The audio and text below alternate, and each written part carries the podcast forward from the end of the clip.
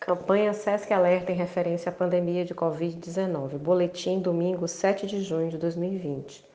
No mundo hoje há mais de 6 milhões e 799 mil casos confirmados da doença, além de mais de 2 milhões e 840 mil pessoas recuperadas e 397 mil óbitos.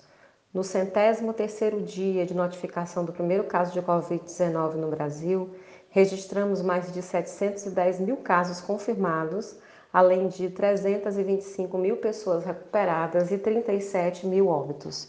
No estado do Maranhão, a notificação de 48.537 casos confirmados, além de 21.814 pessoas recuperadas e 1.208 óbitos. Destacamos também 924 casos suspeitos e 31.509 descartados. Total de testes realizados em âmbito público e particular, 80.620 testes.